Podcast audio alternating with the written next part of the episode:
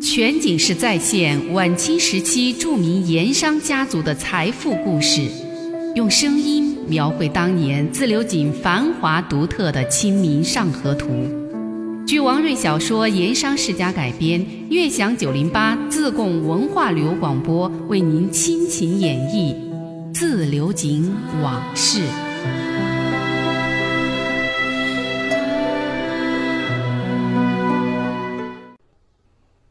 那灯火明亮之处，坐在楠木太师椅上的王朗云还在和穆师爷商议应对之策，一时没有头绪。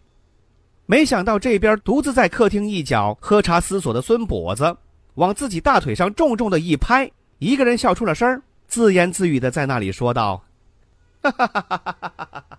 妙计，真是绝妙之计。”王朗云和穆师爷看着独自发笑的孙跛子，不明所以。连忙招呼他过来，问他到底想出了什么好主意。孙跛子笑过了一阵儿，才望着王朗云、穆师爷两个人说道：“这胡继良胡大人过于贪财，坏了平日的规矩，实在有些可恨。这一次我不仅要叫他两手空空，而且要他做一回周瑜，到头来弄出一个赔了夫人又折兵的好戏。”王朗云一听。赶紧问，孙先生有什么好主意？赶快说出来，在下愿闻其详。他一边说，一边把身子凑过来，一定要让孙跛子说个明白。孙跛子端起茶杯，狂喝了几口凉茶，用一只手抹了抹挂在嘴角的茶水，这才说道：“此计兵法上称为釜底抽薪之计，极为有用。”孙跛子看了看王朗云，又看了看穆师爷，继续说道：“此计虽妙，说穿了就极简单。如今的关键是设法说动富顺县衙门，将案子的处置权从分县手里接过去，并且把现今的人证物证一并押交富顺县衙门，让胡某就是想过问也过问不了，让他最后人财两空，一无所得。”这主意好是好，对胡某来个釜底抽薪。不过，王朗云有些迟疑的说：“富顺县令陆基那个人也是一个油盐不进的角色，很叫人头疼。案子转到他那里，他若是认真起来，不是更加难办？”朗翁，这里的技巧不说你就不明白了。孙跛子看王朗云似乎不明白，就跟他解释说：“俗话说，世间百事事在人为。你们想，自流井离富顺县城少说有百十里地，那县衙差役押解以重刑在身、体力不济的刘铁棒来赶这百十里路，少说也要三五天的光景。这几天功夫，百十里地界儿，其间不是就大有文章可做了？”穆师爷可是一个一点就透的机灵人，他已经完全听明白了孙跛子的意思，连连点头说：“孙先生说的对，路途上不比衙门大狱，防范森严，顶多两个差役押送，很多事情都可以去想办法。”说到这儿，王朗云才猛然醒悟：“你们是说在押解途中可做手脚？”正是。孙跛子胸有成竹，脸上却现出诡异之色。对朗翁不利的那人证活口，正可以……嗯，他说着，用大拇指在茶几上做了一个掐灭蚂蚁似的动作。王朗云猛然醒悟，当即会意的点了点头。穆师爷也连声赞叹。就这样，今天没能买动胡县城形成的一道障碍，在三个人的商议之下，事情。出现了转机。那天晚上，最后设计的结果是，这件大案子善后应对的关键着力点，显然是由自流井分县衙门转到富顺县衙门，应对的思路也因此顺畅起来。牧师也想到自己是从富顺起的家，又长期在县衙做包揽诉讼这类的活儿，熟门熟路，对衙门人事疏通相当有一套。就自告奋勇要亲自去富顺联络各方，操持一切。在这里呀，穆师爷还有这么一层意思，就是刘铁棒这个祸事是因为他的失误引起的，因此此行有将功补过的考虑。王朗云也明白穆师爷在富顺县衙的能量，自然是求之不得。穆师爷当即退下，准备明日一早赶赴富顺县城。王朗云想到孙跛子今天几次三番跑衙门出力，最后又想出这等应对妙招，心中感激，就叫来管银钱的康大管家开出一张四百两的银票，送给孙跛子买酒喝。孙跛子既不推辞，也不道谢，笑了笑就收下了。过了两天，听说孙跛子拿这点钱做盘缠，一个人出门，又一次云游天下去了。嗯全景式再现晚清时期著名盐商家族的财富故事，用声音描绘当年自流井繁华独特的《清明上河图》。据王瑞小说《盐商世家》改编，悦享九零八自贡文化旅游广播为您倾情演绎《自流井往事》。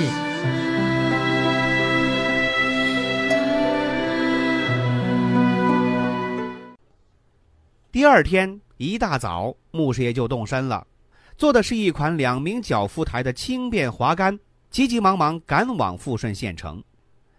临出门，王老云对他又是一番嘱咐，给了他一些现银，又开给他一千两银子的银票，让他在县城便宜行事。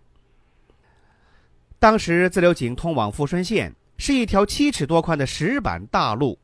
因为有官家人员公事往来，所以这条路又称为官道。自流井到富顺县城要经过糍粑坳、沙坪、盐滩、邓关这些个市镇，足有一百二十华里。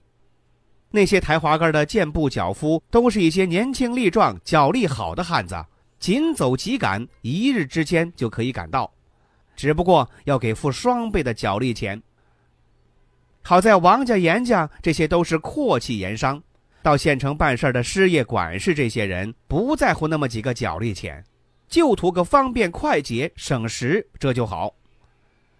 所以当晚掌灯时分，穆师爷就赶到了县城。进了城门，街市上已经是灯火通明，人来人往。县城的夜市已经开市了。脚夫问：“滑竿抬到哪处客栈或者哪家公馆？”牧师爷想了想，对脚夫说：“抬到东门口一家叫做‘好客来’的客栈门前。”到了客店门口，如数给了脚力钱，又想这两个脚夫一路疾走非常卖力，时辰赶得紧，牧师爷就再给了两个脚夫一个人添了两块铜元，说给他们拿去买烧饼吃。两个年轻脚夫连声道谢，收起铜元，高高兴兴的走了。富顺县城东临沱江，地域广阔，物产丰富，是川南一带有名的鱼米之乡。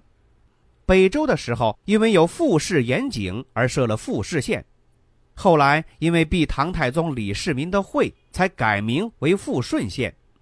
由此可见，富顺立县和井盐也是息息相关的。从唐宋时候开始，富顺县境内就有凿井制盐的风气。因盐获利致富的商人从业者不在少数。明末清初，县境之内井盐就很有规模了，还带动周边的商业发达，地面上就更显得繁荣。这县城又处在自流井盐场往省外运盐的大道上，通隆昌下泸州，是川盐通运外省的一大水陆码头，交通重镇。因为有着地利之便，县城内外每天是商旅不断。江面上船只穿梭往来，桨声、号子声整日不息，声势场面那都是非常壮观的。富顺县城市面那一番繁华，整个四川省一般的县城那可没法比。在富顺县城里，还有值得特别一提的地方，这就是城里修建于北宋庆历四年的富顺文庙。这个文庙气势宏大，那就不说了，还有一个特别奇怪之处。就是在文庙大殿的屋脊之上，居然有一个琉璃体的裸体男童的塑像。要知道，古今中外的文庙没有一千，那也有好几百，而这么一个裸体男童，却绝对是绝无仅有的。几百年来众说纷纭，到现在还没个定论。也就成了一个历史文化上的难解之谜。全景式再现晚清时期著名盐商家族的财富故事，用声音描绘当年自流井繁华独特的《清明上河图》。据王瑞小说《盐商世家》改编，悦享九零八自贡文化旅游广播为您倾情演绎《自流井往事》。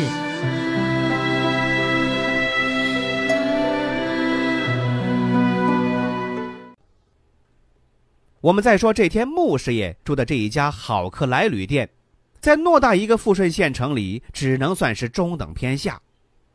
穆师爷还是当年刚到县衙当官司客，给人写送状混饭吃的时候，才住过这一类的下等旅店。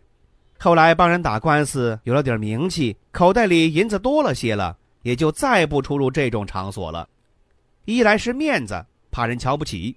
二来是这种地方进出的闲杂人等多，要说点什么机密的事情，那就不太合适了。自打两年前被王朗云聘为首席管家师爷之后，穆师爷身份已经变了，当然就更不会住这一类的普通客店。平时来县城办事儿，坐轿子、坐花杆，身边跟随的不仅仅是脚夫脚力，往往还要带几个办事的秋二跟班儿，前呼后拥。场面阔气威风，住的是县城低等的大客店，或者是哪一位富商的豪华公馆。这样的摆阔场面，在穆师爷看来那是必须的，有点身不由己。一方面是不能给大东家王朗云丢了面子，再者自己是从富顺县城起步发迹的，也得让认识我穆某的人有那种衣锦还乡的感觉。不过今日不同往日。穆师爷专门挑了这样一个中下等旅店住下，那是为了避人耳目，不能让外人知道他穆大师爷此刻正在县城里。当天晚上简单吃过晚饭，穆师爷草草洗漱，拿出几个铜钱儿让店家泡了壶好茶送进客房，他就进房闭门喝茶，捋一捋明天办事的头绪。等一壶茶喝得有点味道了。第二天如何去办事，也大概想明白了，穆师爷这才上床安寝。第二天，穆师爷有意多睡了那么一会儿，才起身出门，找了一家小店儿舒舒服服的吃了一碗正宗的富顺豆花。豆花，在川滇黔这西南几省是民间普通人家的寻常食品，在各处的餐馆小店那也是家常菜。不过富顺豆花它的特色和可口。却是远近闻名。这种豆花又白又嫩，做工细致讲究，在烧浆点汁儿的时候，火候掌握的特别好，端上桌子是又滚烫又爽口又不显老，而那油碟蘸水更是独具风味儿口感非常好。下馆子吃豆花，口味也好，价钱也实惠，两文钱就可以买一大碗，再加上一文，来一碗白米干饭，三文钱一顿饭。经济实惠得很。以前穆师爷在县城跑衙门、包打官司那些年，经常就是这种吃法，花钱不多，吃得舒服。到了自流井王家做了头号师爷，山珍海味也吃过不少，但是富顺豆花那个滋味儿却让穆师爷非常怀念。所以每到富顺县城办事儿，找一家小店儿吃一碗正宗的富顺豆花，那是必不可少的，吃的既高兴又自在。这天早餐的豆花饭，穆师爷也是吃的十分舒坦。他特意让店家多加了一些辣椒酱在油碟蘸水中，辣味更足。豆花也是从锅中上碗，又滚烫又白嫩，吃的他头上微微的冒出了汗。早饭吃过，离开小店儿，穆师爷决定到江边河街找一家茶馆落座喝茶，再办事情。嗯全景式再现晚清时期著名盐商家族的财富故事，用声音描绘当年自流井繁华独特的《清明上河图》。据王瑞小说《盐商世家》改编，悦享九零八自贡文化旅游广播为您倾情演绎《自流井往事》。